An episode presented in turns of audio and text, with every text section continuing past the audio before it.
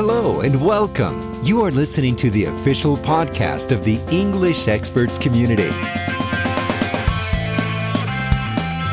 Olá, amigos do English Experts. Aqui é Alessandro Brandão, de Montes Claros, a capital norte-mineira. E eu sou Camila Oliveira e já estudei muito para fazer certificados. Hoje o nosso bate-papo é sobre o certificado TOEFL, então prepare seu headset e aproveite.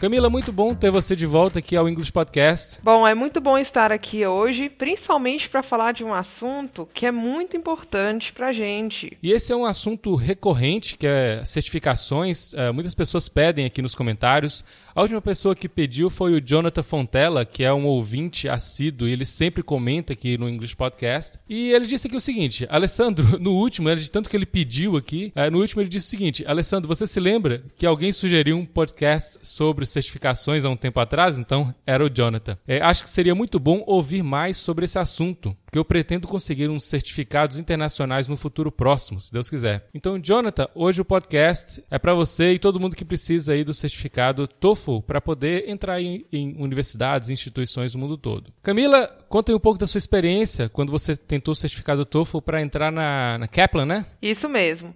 Então, foi assim. É, quando eu fui estudar em Chicago, que eu já até contei num podcast anterior, eu não precisava de nenhum certificado internacional. Até aquele momento, na verdade, eu até tinha um certificado internacional que era o TOEIC.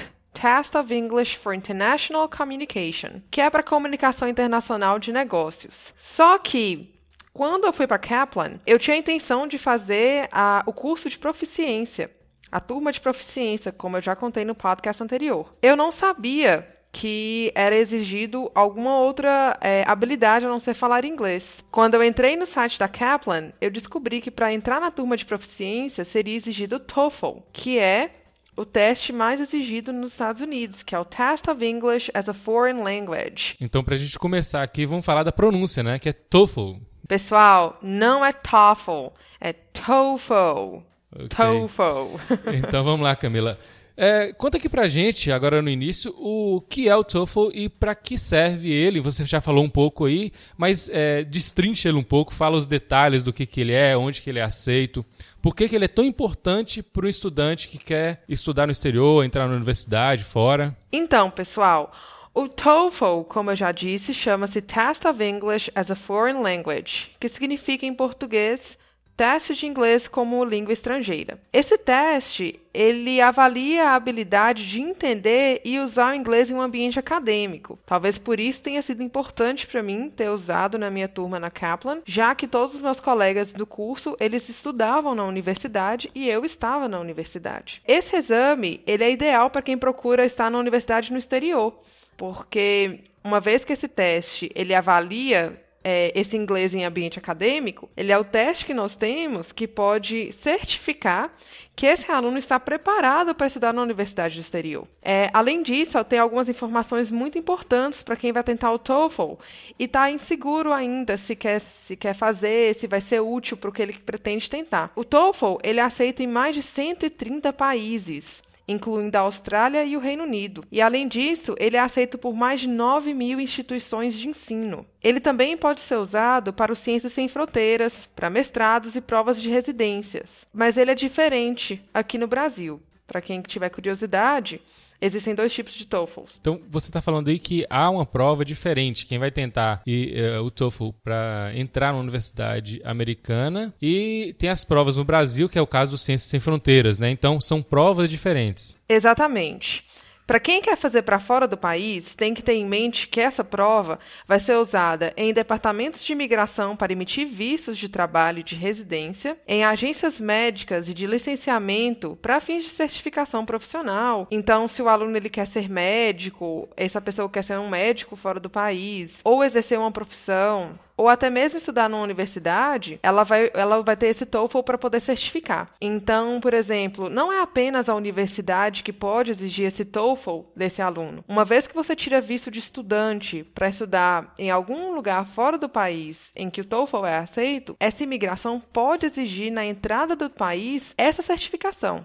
Então é bom ter em mãos para poder comprovar que você tem fluência suficiente para poder estudar ou trabalhar naquele país. É uma documentação como qualquer outra, né? Já que você se a, aplicou para poder entrar naquela universidade, da mesma forma que você tem que levar uh, um, um dinheiro para provar que você tem como permanecer no país, você também tem que levar o certificado TOEFL, né? Exatamente, até porque se você vai estudar numa universidade americana, australiana ou do Reino Unido ou o que for, você precisa entender a língua inglesa. E você precisa entender de uma maneira em que seus estudos serão bem aproveitados na sala de aula. Então, o TOEFL ele tem essa, essa função de comprovar que você está apto a entrar em uma sala de aula e conseguir é, dominar os conhecimentos que você vai aprender lá, porque você consegue é, entender o inglês. É, além disso, as pessoas também podem usar para poder avaliar o aprendizado do inglês. Eu não preciso fazer o TOEFL apenas porque eu preciso viajar para fora do país ou porque eu vou fazer o Ciências Sem Fronteiras. É, ele é muito útil se você está no final do seu curso de inglês e você quer ter certeza que o, que o seu inglês está bom o suficiente. A gente pode usar também o TOEFL para comprovar que seu nível de fluência está bom ou não. Camila, vamos voltar na história aqui dos dois tipos de prova. Qual é a diferença entre elas? Como é que isso funciona? Como é que é a prova lá em si? Nós temos dois tipos de prova. Eu vou falar da primeira, que é o mais comum, talvez a mais importante, que é a que a gente vai usar para fora do país, que é o TOEFL IBT que o IBT significa Internet Based Test. A prova é feita via internet.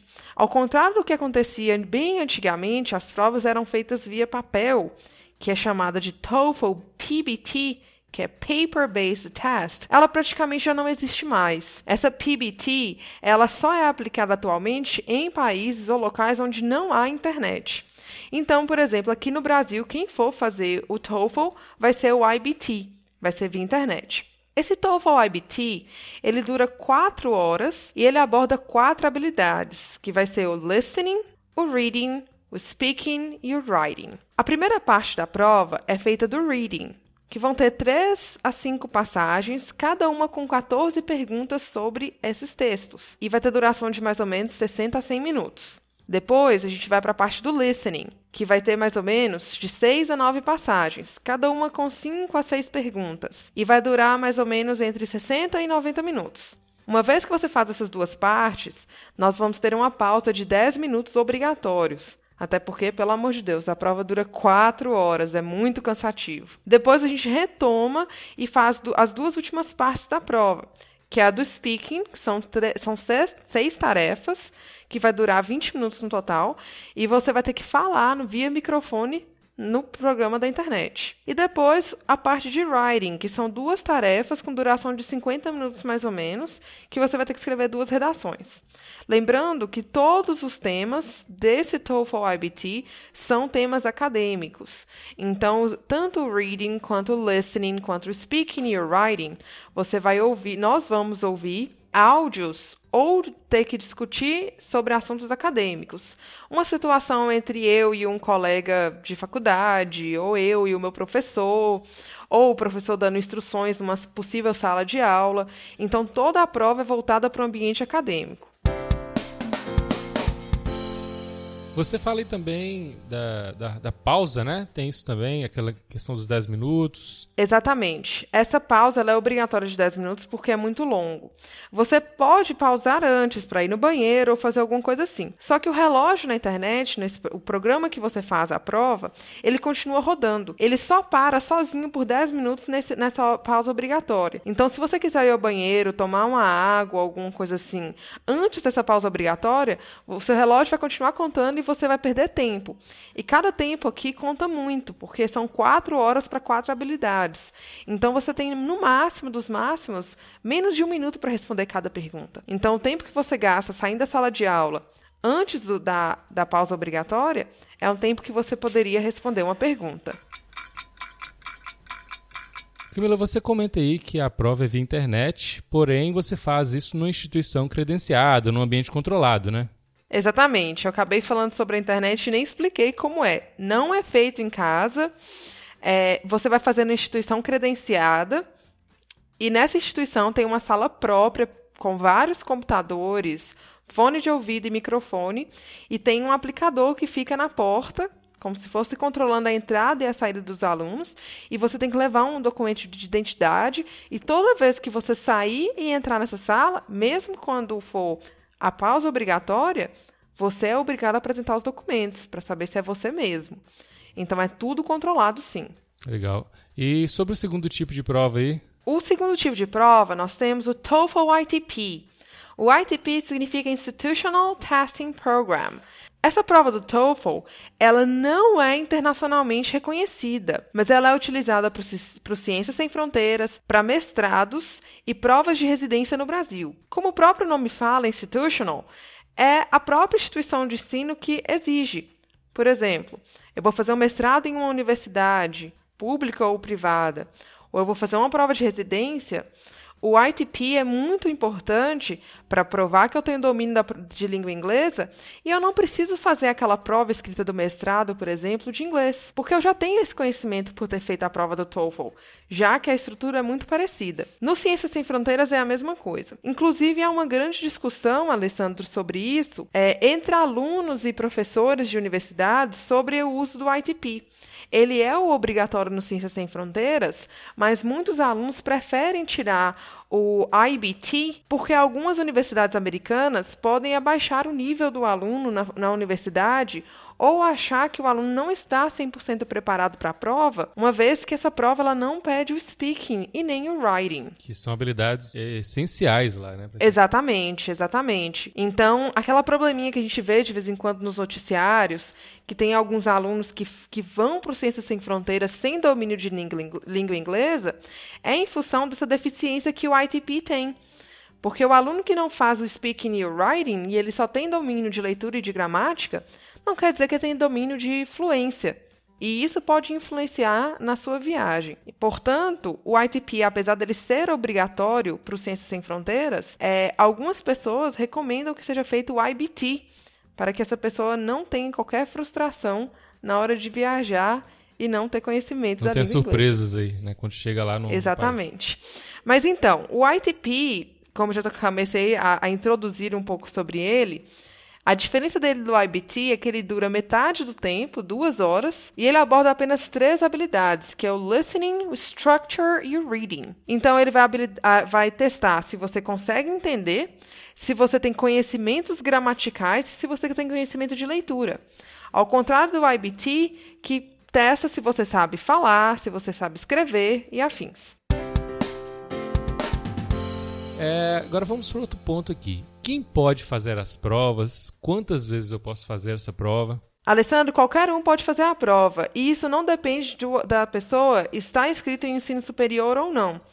Porque apesar do TOEFL abordar temas acadêmicos, é, situações acadêmicas, qualquer pessoa pode fazer quantas vezes quiser. Precisa apenas respeitar um intervalo mínimo de 12 dias entre uma prova e outra. Mas assim, a pessoa, a gente pode se perguntar: por que, que eu vou fazer várias vezes a prova? Bom, talvez você quer uma boa nota na prova, você nunca fez o TOEFL antes, aí sua primeira prova não foi muito boa. Essa, essa pontuação não fica marcada na pessoa para sempre. Ela pode esperar 12 dias e refazer a prova para obter uma nova pontuação.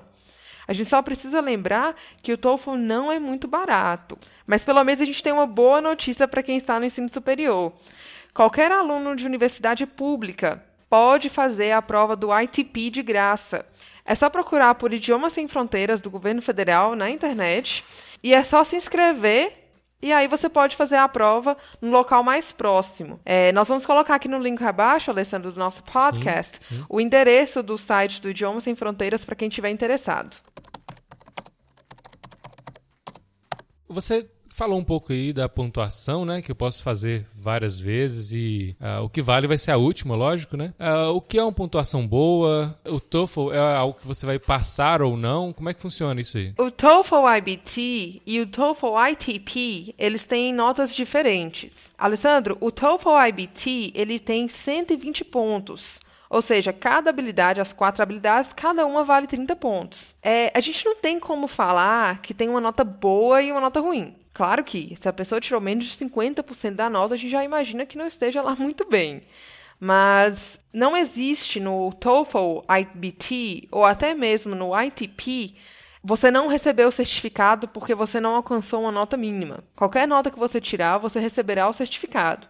Mas é preciso lembrar que tanto Ciências Sem Fronteiras no ITP quanto o nível acadêmico do IBT, você precisa de uma nota mínima para poder entrar na faculdade. Cada faculdade talvez exija um nível de proficiência diferente, né? Exatamente. Cada universidade vai pedir um mínimo. Normalmente a gente divide essas habilidades em quatro, assim como estão as pontuações aqui. Então, por exemplo, se a pessoa tirou de 0 a 30 na prova total, ela provavelmente vai ser um nível básico de inglês. Se essa pessoa tirou mais ou menos entre 30 e 60, então ela é uma, um, uma pessoa de nível intermediário de inglês. Se essa pessoa tirou entre 60 e 90, então nós acreditamos que essa pessoa é de nível avançado. E se essa pessoa, ou então de um intermediário para o avançado. Se essa pessoa tirou aí entre 100, 100 e 120, então essa pessoa ela tem proficiência mesmo. Ela é completamente fluente no inglês. Mas no, no TOEFL ITP é diferente. Primeiramente, nós temos que lembrar que no TOEFL ITP nós temos dois tipos de prova. Elas são divididas em Level 1 e Level 2. Quando o aluno for se inscrever, ele pode optar por qualquer um dos levels. O Level 1, ele corresponde ao nível intermediário e avançado. Então, a pessoa que acha que está entre o nível intermediário e avançado fará o Level 1, que tem entre 310 e 677 pontos. Já o Level 2 corresponde ao básico e intermediário. Então, se a pessoa acha que tem o inglês entre básico e intermediário, ela vai fazer o Level 2, que vai dar uma pontuação entre 200 e 500 pontos. Quem estiver interessado em fazer a prova para o Ciências Sem Fronteiras, então terá que fazer a prova do ITP, é bom conferir o site do Ciências Sem Fronteiras, porque lá pede uma pontuação mínima. Você comenta aí de 200 a 500 pontos. A pessoa pode zerar a prova também. Pode sim, é, pode sim. E se, por exemplo, se, se eu pego um level 2 aí e zero a prova, vai ser zero. Né? Então, Na verdade, não é zero, é 310. Ah, ok. O aluno fica com pelo menos 310. Entendi. A pontuação mínima que ele vai ter é 310. 310, porque só dele fazer a prova, ele já se encaixou entre o nível intermediário e avançado. Portanto, Entendi. se ele não conseguir uma, uma, um máximo na prova, ele conseguiu o mínimo da prova, que é 310, quer dizer que ele tem nível intermediário. Alessandro, vale lembrar que a pessoa quem opta por qual tipo de nível é que ela quer fazer, se é o level 1 ou o level 2.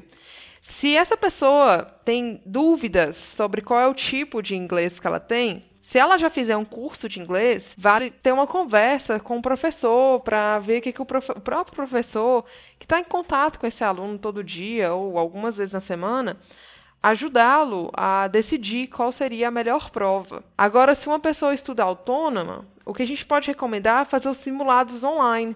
Existem vários sites na internet que têm simulados, inclusive o site do ETS, que é a empresa que aplica o TOEFL ao redor do mundo. Ok, vamos colocar o link aqui para o pessoal acessar. Exatamente.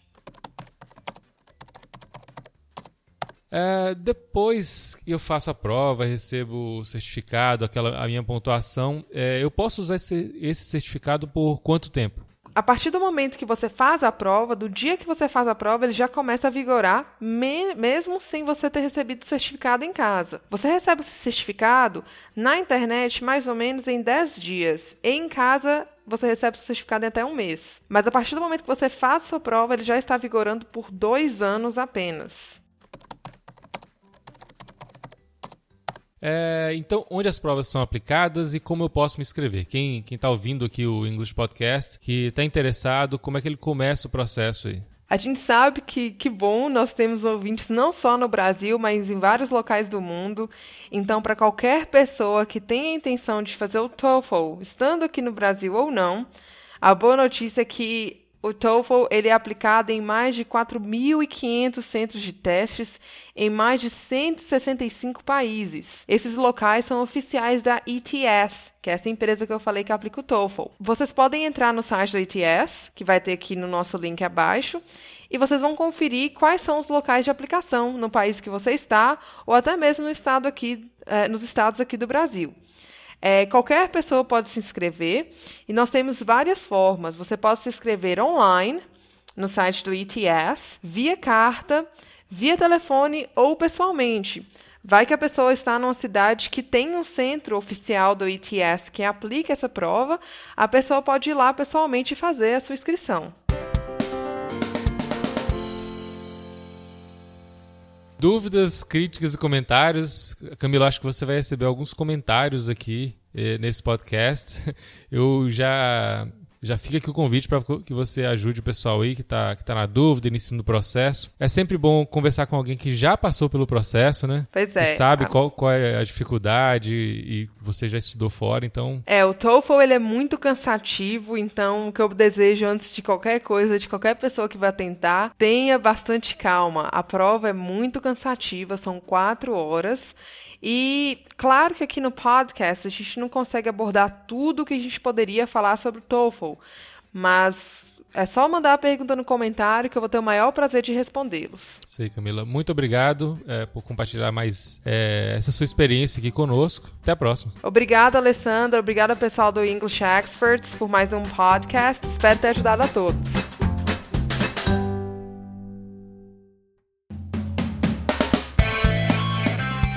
Eu sou Camila Oliveira e você me encontra na comunidade do English Experts. E eu sou Alessandro Brandão e você me encontra no englishexperts.com.br. Assine e avalie o English Podcast no iTunes. Se você está aí no iPhone, iPad, tire dois minutinhos para avaliar o nosso programa. Essas avaliações nos ajudam muito na divulgação deste trabalho. Obrigado por ouvir o English Podcast e até a próxima.